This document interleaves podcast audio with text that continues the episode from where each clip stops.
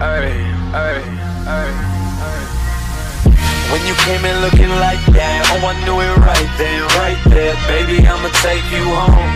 Saw you at the corner of my eye. Why don't you just blow my mind if I could just get you alone? Muy buenos días, bienvenidos una semana más a 24 segundos. Nueva semana de competición, muchas cosas que han pasado en la liga y empezamos a analizarla desde ya. Y empezamos con dos fichajes, eh, dos agentes libres que fueron cortados por sus equipos y que han recalado en, otros equipos. El primero de ellos, muy importante, es el de Ben McLemore, que ha acabado en Los Ángeles Lakers, el exjugador de, de Houston Rockets. Eh, llega para reforzar, yo creo que uno de los de los grandes problemas que ha tenido eh, Lakers esta temporada, que es el tiro de tres. Y la verdad que no ha empezado mal el, vamos, el periplo de McLemore por Los Ángeles. El otro día se enfrentaban eh, Lakers y, Brooklyn en un partido que, bueno, es verdad que era parecía un poco descafeinado a priori, ¿no? Al final, sin LeBron James, sin, sin Anthony Davis. eh, luego, poco antes se supo que tampoco iba a jugar Kuzma, ¿no? Parecía que, bueno, con Durán, con Irving, con Aldridge, con Griffin, iba a ser un partido cómodo para, para Brooklyn. Pero bueno, nada más lejos de la realidad. Palizón, palizón de los Lakers, 126 a 101, 25 arriba. Y como digo, gran debut eh, de Ben McLemore. Yo creo que lo más sorprendente probablemente de este partido fue que ocho jugadores de los Lakers estuvieron por encima de los, de los 10 puntos, lo cual es algo increíble y que al final, eh, más adelante en el episodio hablaremos sobre, bueno, sobre las aspiraciones de cada equipo y bueno, que los jugadores vayan cogiendo minutos, vayan cogiendo confianza, ¿no? Horton Tucker está a un nivel espectacular, Marquise Morris está muy acertado desde la larga distancia, Drummond poco a poco ya va incluyéndose, está jugando 20 minutos por partido, pero es suficiente para sus dobles dobles. El otro día eh, contra Brooklyn, como digo, eh, de repente jugó Alfonso McKinney, que apenas ha jugado en toda la temporada 27 minutos, 10 puntos, 9 rebotes. Como digo, Ben, McLemore, perdón, 17 puntos con 5 de 10 en triples. Creo que va a ser un arma muy importante para, para Lakers, contando que además Wesley Matthews tampoco es que esté haciendo una gran, gran temporada, como yo en un primer momento sí que podía pensar. Pero bueno, sorprendente esta victoria, ¿no? 25 arriba, repito, eh, Lakers sin Kuzma, LeBron, Margasol, Anthony Davis, Wesley Matthews, tremendo, ¿no? Lo que se puede esperar de estos Lakers que como decían, eh, pues al final eh, nunca puedes dar de lado al campeón, eh, por muchos problemas que estén teniendo son los campeones y hay que, hay que tenerlo en cuenta. Pero bueno, seguimos con las noticias, luego hablaremos más de los Lakers. Como digo, Ben McLemore llega a Los Ángeles y el otro agente libre que llega es Dwayne Dedmon, el center que ha jugado, yo creo que la verdad, yo creo que no estaba en ningún equipo este año. Eh, le recuerdo su última aventura, si no me equivoco, creo que es en Atlanta. Es un jugador que, bueno, ya de 31 años, veterano, ha jugado en, en San Antonio Spurs. Eh, y sí, efectivamente, Atlanta eh, la temporada pasada, este año no había jugado todavía. Y llega a los Miami Heat para reforzar ese puesto de, de 5, ¿no? Con Bama de Bayo, que con la salida de Olinick, que por cierto se está saliendo en Houston, tremendo los partidos de, de Olinick en Houston, puede que esa posición de 5 no esté un poco más, eh, digamos, desgastada, podríamos decir, ¿no? Al final ahora mismo se encuentra Bama de Bayo como, como único 5, con la opción de precios a Chihuahua, que es verdad que no le están dando tantos minutos como yo en un primer momento sí que pensaba que iba, que iba a tener, ¿no? Dwayne Dedmon, como digo, que llega a Miami, creo, si no me equivoco, eh, no, ha no ha debutado aún. El que sí lo ha hecho y el que teníamos muchas ganas, ya lo dije la semana pasada, de seguir esta semana, era Isaiah Thomas, que como sabéis ha llegado a, Nueva Orleans, ha jugado dos partidos esta semana, el primero lo hizo contra, contra Atlanta Hawks, jugó 25 minutos, 10 puntos, 2 rebotes, 2 asistencias. El siguiente en un back-to-back al día siguiente contra los Brooklyn Nets, eh, 19 minutos para 11 puntos eh, y 3 asistencias. Y ya no ha jugado más esta, esta semana. Eh, no ha habido reporte de lesión ni nada de eso. No sé si, bueno, simplemente ha sido una decisión técnica o, qué es lo que ha pasado con, con Isaiah Thomas. Pero bueno, da gusto, la verdad, volver a ver a Isaiah, que en el partido contra Atlanta, la verdad que fue increíble el, impacto que tuvo en el primer momento, ¿no? Eh, hizo ocho puntos nada más salir. Y, bueno, la verdad que una alegría, como siempre, ver a, a, a Isaiah Thomas de vuelta en, en, la NBA, ¿no? De vuelta porque ha sido un, bueno, pues un jugadorazo, un candidato absoluto al MVP que ha tenido muchísimas lesiones, que realmente lo ha pasado mal. Y, y bueno, ojalá que siga, que se le renueve este contrato ¿no? de 10 días que ha firmado y, a ver si hay suerte y pues ya encuentra otra vez su sitio en, en la liga, ¿no? Seguimos, una mala noticia, nos vamos con James Wiseman, el center de los Golden State Warriors, que parece que ha puesto punto y final a su temporada. Malas noticias para las rondas altas del draft, ¿no? Tanto la Melo como, como Wiseman parece que ya han, puesto punto y final, como digo, a su temporada. Wiseman ha sufrido un desgarro en el menisco de su rodilla. Y bueno, no, hay, no es un parte oficial lo de que sea hasta final de temporada, pero realmente veo muy complicado a, a Wiseman eh, volviendo a jugar y sobre todo que le arriesgue los Warriors porque no tienen ninguna necesidad. Como digo, ahora hablaremos de las clasificaciones. Eh, hasta qué punto los Warriors van a poder pelear el, el play-in o, entrar directos en, en playoff, ¿no? Eh, como digo, mala noticia para Wiseman, que ojalá se recupere pronto y porque no podamos volver a verle esta, esta temporada, ¿no? Y bueno, una noticia un poco así, no al margen, ¿no? Lógicamente tiene mucho que ver con la liga, pero así un poco diferente, ¿no? Y es que los Minnesota Timberwolves han cambiado de dueño. Eh, Alex Rodríguez, el mitiquísimo jugador de la, de la Liga de Béisbol, tres veces MVP de la competición, y el magnate del comercio electrónico Mark eh, han comprado los Timberwolves. Esto pone eh, punto y final a una aventura de casi 30 años al frente de Minnesota del actual dueño de Glenn Taylor, que cierto es, hasta 2023 eh, va a seguir al mando. O sea, mm, tampoco quiero ponerme a hablar aquí de los negocios de Alex Rodríguez y de Glenn Taylor, pero bueno, básicamente han comprado la franquicia, pero sí que es verdad que hasta 2023 para ir inculcando, yo creo, no sé, a lo mejor la filosofía o un poquito lo, enseñar a lo mejor más a Alex Rodríguez y a Marlor lo que, lo que es llevar una franquicia NBA, pues eso, hasta 2023 Glenn Taylor va a seguir al frente. ¿Por qué cuento realmente esta noticia? Bueno, realmente esta noticia la cuento porque eh, Glenn Taylor lleva mucho tiempo queriendo vender eh, los Timberwolves pero él una condición indispensable que ponía era que por escrito se le firmara que eh, no iba a cambiar de ciudad al equipo, es decir, que el equipo iba a mantenerse en Minnesota. Bueno, sorprendentemente, mm, el contrato con Alex Rodríguez y con Marlor, según eh, ha dicho Bonarowski y Charania, esta gente, eh, dicen que no en ningún momento se ha firmado que, que los Timberwolves van a seguir en Minnesota que es algo que se da por hecho, pero que no está firmado por escrito, por tanto, si, si en algún momento quieren cambiar la sede del equipo, podrían hacerlo, ¿no? Yo sinceramente veo muy raro que cambien, eh, por lo que he estado leyendo más que nada, eh, que Ale Rodríguez y que Lord tengan la idea de cambiar el, equipo de ciudad, ¿no? Pero bueno, como digo, es algo que, que, Taylor quería firmar por escrito, que no se ha firmado y que por tanto está en el aire ante un posible, un posible cambio, aunque como digo, no creo que se vaya a llevar a cabo, ¿no? Y bueno, seguimos con la última noticia, el último bombazo. Eh, una vez más, ESPN ha sacado una de sus famosas listas. Cada vez que sube, perdón, que saca una lista de estas, está claro que sube el pan. Eh, me encantaría conocer a la gente que hace las listas de los mejores jugadores antes de empezar la temporada, de los candidatos a esto o al otro, o de la lista que ha salido esta semana, que es el top 25 under 25. Es decir, los 25 mejores jugadores por debajo de 25 años. Voy a decir los 25 jugadores y no quiero extenderme mucho porque la verdad eh, cuando lo vi me calenté tanto que realmente aquí puedo estar todo el capítulo eh, hablando sobre, sobre esto y no quiero. Simplemente voy a dar los nombres, voy a decir un par de cosas por encima y luego vosotros en los comentarios pues me dejáis eh, qué opináis acerca de, acerca de esto. Bueno, lista de ESPN, top 25, under 25, número 1 Luka Doncic, número 2 Zion Williamson, Lamelo Ball, Donovan Mitchell 4, 5 Jason Tatum, 6 D'Aaron Fox, 7 Ben Simmons, 8 Devin Booker, 9 Bam Adebayo, 10 Shea Gilgius Alexander, 11 Brandon Ingram, 12 Jalen Brown, 13 Jamal Murray, 14 Michael Porter Jr., 15 Jan Morant, 16 Trey Young, 17 Michael Bridges, 18 Domantas Sabonis, 19 Anthony Edwards, 20 DeAndre Ayton, 21 Tyrese Halliburton, 22 John Collins, 23 Jarrett Allen, 24 Lonzo Ball y 25 Colin Sexton.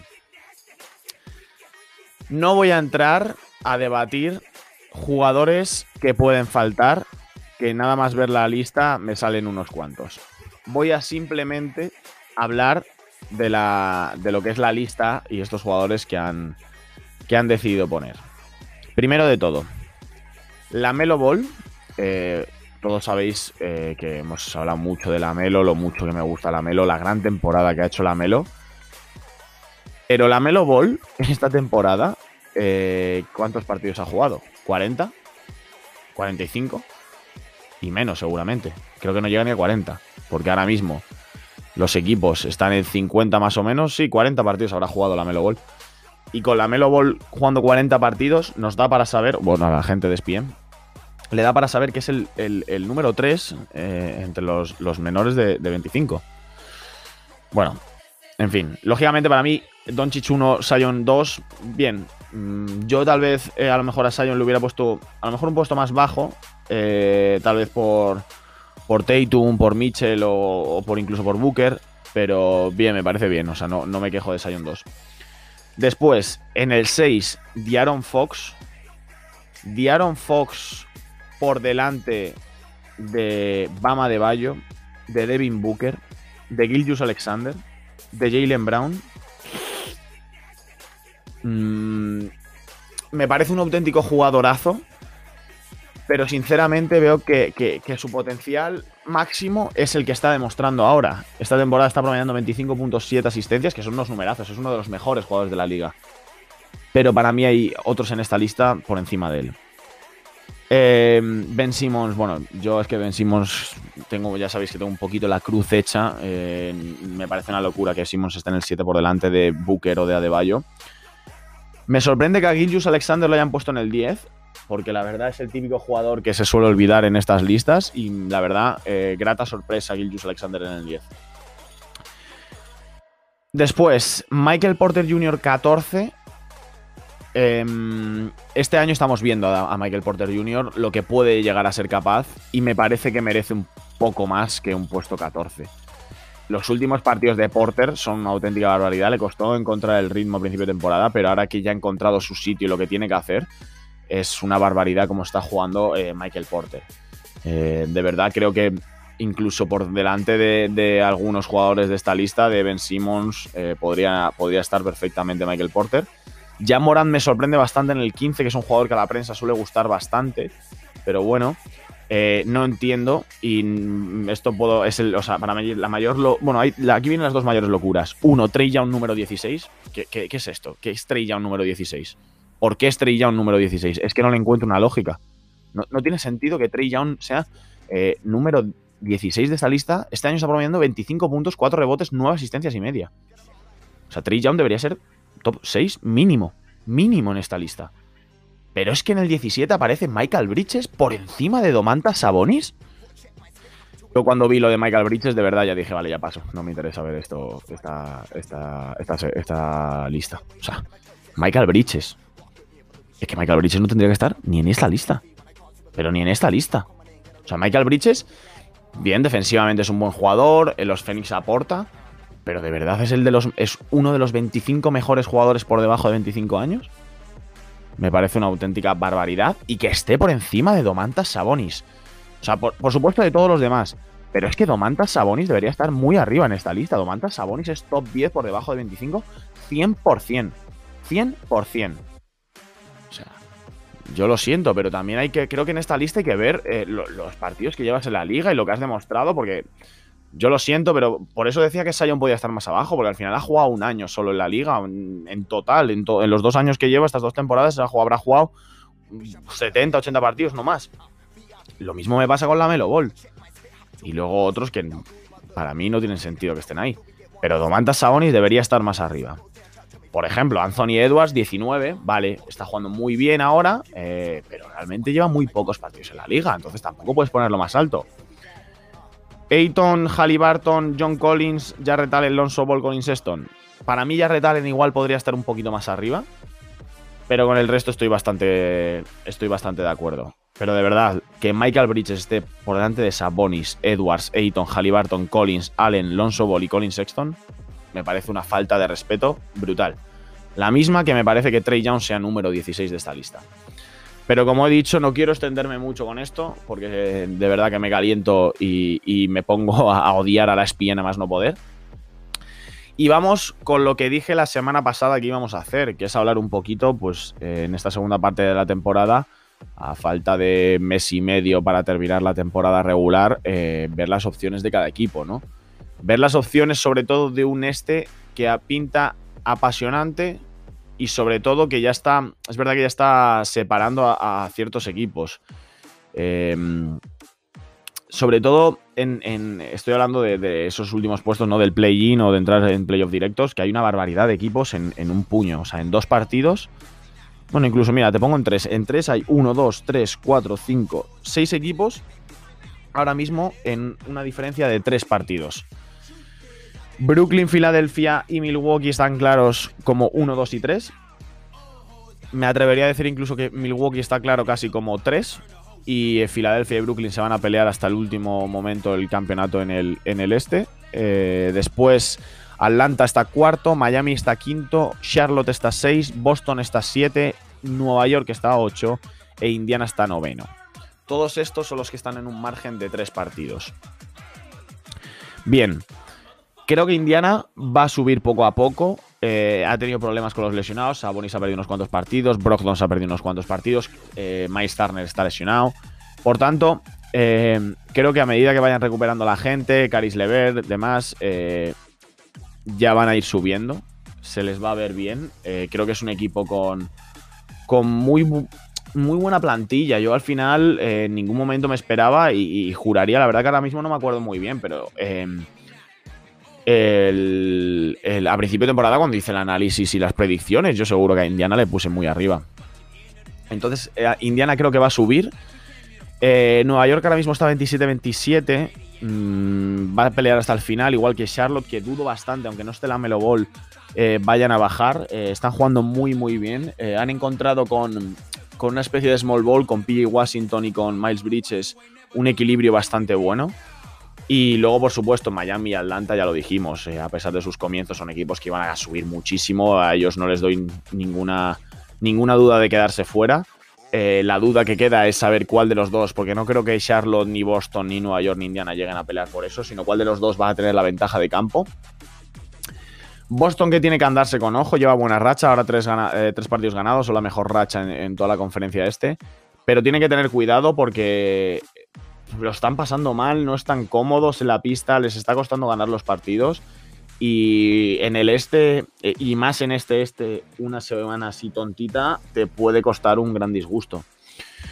Eh, más abajo de Indiana, eh, a tres partidos está Chicago, a cinco está Toronto y a seis está Washington. Sinceramente, a Toronto no le doy ninguna opción, pero ninguna opción. Y eso que ya han recuperado ya a Lauri, pero no les doy opción.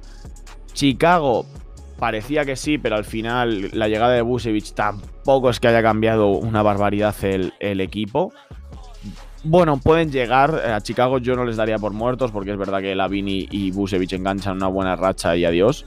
Y luego Washington, es, que es una incógnita lo de Washington tremenda. Son seis partidos lo que tienen que remontar. Me parece mucho, la verdad. No les veo llegando. Pero claro, con Russell Westbrook al nivel en el que está ahora, yo qué sé, es que ya me creo cualquier cosa en el este. Pero mi apuesta personal es que esto queda así, que va a haber play-in, no me atrevería a decir entre qué equipos, porque al final es que a Charlotte nunca le veo como buen equipo, pero no deja de sorprenderme de estar ahí donde está, 27-25 ahora. Boston yo me creo que va a subir, pero llevo creyendo que va a subir desde la primera jornada y ahí siguen. Y como digo, yo creo que Indiana sí que va a subir un poquito y que Nueva York va a estar en la misma racha, por tanto va a ser de verdad apasionante la lucha por los últimos puestos en, la conferencia este. Y nos vamos al oeste. Vamos a la conferencia oeste donde, wow, wow la que se puede venir también en el, en el oeste, ¿no? Es verdad que aquí es como que hay más equipos por uno o dos puestos, porque el resto están un poquito por encima. Utah ahora mismo es líder indiscutible a dos partidos y medio de Phoenix. Los Clippers son terceros, Denver es cuarto, Lakers es quinto, Portland sexto, Dallas séptimo, Memphis octavo, San Antonio noveno, Nueva Orleans décimo, perdón, Golden State décimo y Nueva Orleans un décimo. Y yo creo que hasta aquí dejo de contar de cara a los playoffs. Bien, veo muy difícil que Utah acabe perdiendo la primera posición. Veo muy duro, perdón, veo muy difícil eh, a Phoenix perdiendo la segunda posición. Y ya a partir de aquí comienza la locura. Ahora mismo, Em, los Lakers y, los Nuggets se enfrentarían en una primera ronda que sería brutal. Descomunal esa primera ronda, que no creo ni que unos ni otros quieran. A Lakers tiene que volver Anthony Davis y LeBron James. Para Anthony Davis ya hay plazos, y es esta semana. A finales de esta semana podemos ver a Anthony Davis de vuelta. A LeBron dicen, dijeron, que le quedan tres semanas. No sé no sé hasta qué punto los Lakers van a ganar partidos con Anthony Davis. Me refiero, lógicamente van a subir la racha que llevan, pero no van a ser mm, la locura. La cosa es, ¿veo a Lakers con factor cancha a favor? No. No veo a los Lakers con un factor cancha, la verdad. No veo que vayan a llegar a Denver a no ser que de repente mañana me digan que LeBron vuelve. Si LeBron de verdad le quedan tres semanas eh, de lesión, no veo a los Lakers llegando a Denver. Les vería incluso más llegando casi a, Clippers, aunque ahora es verdad que llevan muy buena racha, llevan la mejor racha de la NBA, cinco partidos seguidos ganando. Pero antes les veo llegando a Clippers que a Nuggets. Lo siguiente es si esa primera ronda Denver eh, porque de verdad eso es una, pero una auténtica locura. Es que son probablemente los dos más favoritos para llevárselo este, en mi, en mi, en mi, en mi humilde opinión. Yo lo siento, y sé que esto no gusta que lo diga, pero para mí Utah y Phoenix son dos caramelos. Para mí Utah 1, Phoenix 2. Cierto es que los equipos que van a entrar 7 y 8, no, eh, en ese caso no son caramelos, no van a, no van a poder ganarles. Pero de cara a la siguiente ronda, para mí van a ser favoritos. O sea, en una hipotética eh, semifinal de conferencia contra Clippers, Nuggets, Lakers o Portland, estos cuatro equipos para mí están por encima de Utah y de Phoenix. Portland a lo mejor no. A lo mejor no, no, no, no que esté por debajo, pero a lo mejor Portland es el rival más igualado tanto de Phoenix como de Utah. Pero de verdad, veo a Utah y a Phoenix como Milwaukee el año pasado, equipos de temporada regular, que van a hacer un pedazo de récord descomunal, pero que a la hora de la verdad hacer los playoffs no, no va a ser lo mismo. Ojalá me equivoque, la verdad, porque me encantaría ver a Phoenix de nuevo jugando finales de conferencia, ver a Utah allá arriba, o sea, recordar antiguos momentos de la NBA, ¿no? De Utah cuando estaba Stockton, estaba Malone, los Phoenix de, de Barkley. Me encantaría, la verdad pero no termino de verlos, la verdad. Eh, veremos al final qué es lo que ocurre, pero lo que digo, no, no termino de ver a, ninguno de los dos como un contendiente al, anillo y ni siquiera ganar la conferencia oeste. Y bueno, seguimos. Eh, uno de, de, los miedos que ha habido estas esta, eh, últimas semanas en los Lakers era la posibilidad de acabar jugando el play-in. Eh, cierto es que el banquillo ha respondido muy bien, ha conseguido unas victorias importantes de cara sobre todo a seguir metiendo distancia. Ahora mismo son seis partidos respecto a Memphis octavo, por tanto creo que bastante, bastante bien eh, la labor de los, de los suplentes de, Lakers. Y luego Portland está a dos partidos, Dallas eh, a tres y medio, y yo ya creo que aquí empieza la locura. Mm, no creo que Dallas llegue a perder partidos como para jugársela ahí en el octavo, noveno con los Memphis San Antonio. Pero, pero, pero bueno, tampoco vamos a, decir ya que va a quedar ahí arriba, ¿no? Pero lo importante es ese, esos puestos del play-in. Eh, ahora mismo, además, peleando eh, dos de los equipos que pelearon hasta el final del año pasado ese puesto, que son Memphis y San Antonio, que siempre están en esa zona media. Memphis ahora mismo está 26-25, San Antonio 25-26. Bajamos a Golden State, que está 25-28, eh, con dos partidos más que los dos los dos de arriba, por tanto ese estar a un partido es un poco falso realmente, estarían a dos. Eh, y luego, como digo, Nueva Orleans que está 24-29. A los Warriors, la verdad, no me gusta darlos por muertos, pero no, no veo, al final veo muy fiables tanto a Memphis como a San Antonio. Eh, sobre todo Memphis está jugando un baloncesto, o sea, aunque su récord sea el que es, pero está jugando un buen baloncesto, me está gustando ver a Memphis. Y San Antonio, macho, es que da igual lo de, lo de Mr. Popovich, es una cosa de locos. Eh, siguen ahí peleándolo y, a ver qué pasa, ¿no? A ver si al final eh, pueden dar la sorpresa y volver a, los playoffs, ¿no? Si tuviera que hacer una apuesta personal, pensando con el corazón, me encantaría que Golden State volviera a los playoffs. Pero la verdad, creo que va a darles para play-in y de milagro. Curry está jugando a un nivel espectacular, pero está muy solo. Curry está muy solo. Wiggins y Ubre tienen que dar un paso adelante si los Warriors quieren entrar en los playoffs y más incluso si se ha lesionado Wiseman. Así que, como digo, eh, mi apuesta me gustaría ver a Golden State, pero no lo garantizo. Y va a ser una pelea brutal entre Memphis y San Antonio, aunque me gusta bastante más la pinta que este año tiene el este, sorprendentemente. Esa pelea final eh, que, la que, la que aparece en el oeste, porque también al final son los mismos protagonistas casi del año pasado, ¿no? Salvando que Portland está más arriba, pero eh, son los mismos protagonistas del año pasado, son menos equipos. En, el este pueden bajar y subir 15 eh, posiciones un equipo en una racha de dos partidos malos. Así que bueno, seguiremos atentos, ¿no? Seguiremos aquí comentando todo lo que lo que vaya pasando, las sorpresas, si alguno parece que va cogiendo ventaja respecto a otro, etcétera, etcétera. Y bueno, eh, por último, ya por último, un último detalle, parece que Houston está peleándole a Minnesota algo que parecía imposible, que era el récord al peor equipo de la, de la liga, a pesar de que ya ha vuelto Christian Wood, de que ha vuelto Wall, etcétera, etcétera. Ahora mismo Houston es 14-39 y Minnesota es 14-40, o sea que están ahí prácticamente por ver quién es el peor equipo de la liga. Y en el otro lado, Utah eh, eh, muy por encima de, los demás, siendo el, mejor récord de, la NBA, ¿no? Así que bueno, así ahora mismo están las clasificaciones. Como digo, analizaremos aquí todo lo que vaya pasando, cualquier sorpresa, cualquier dato, cualquier apunte, eh, lo analizaremos en los, en los próximos episodios. Así que nada, por mi parte esto ha sido todo y nos vemos la semana que viene.